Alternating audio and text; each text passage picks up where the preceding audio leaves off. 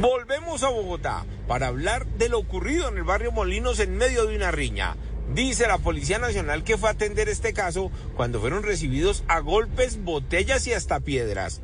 En medio del forcejeo, una mujer resultó lesionada. Al parecer, uno de los uniformados disparó un arma traumática y en medio de todo lo ocurrido, tres personas fueron capturadas y van a ser judicializadas por las agresiones al servidor público. La mujer fue a un centro médico, pero ya se encuentra recuperándose en su casa.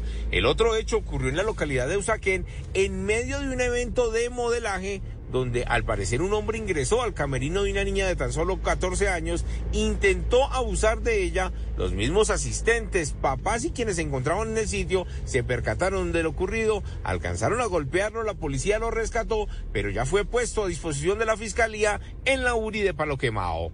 Eduard Porras, Blue Radio. Estás escuchando Blue Radio.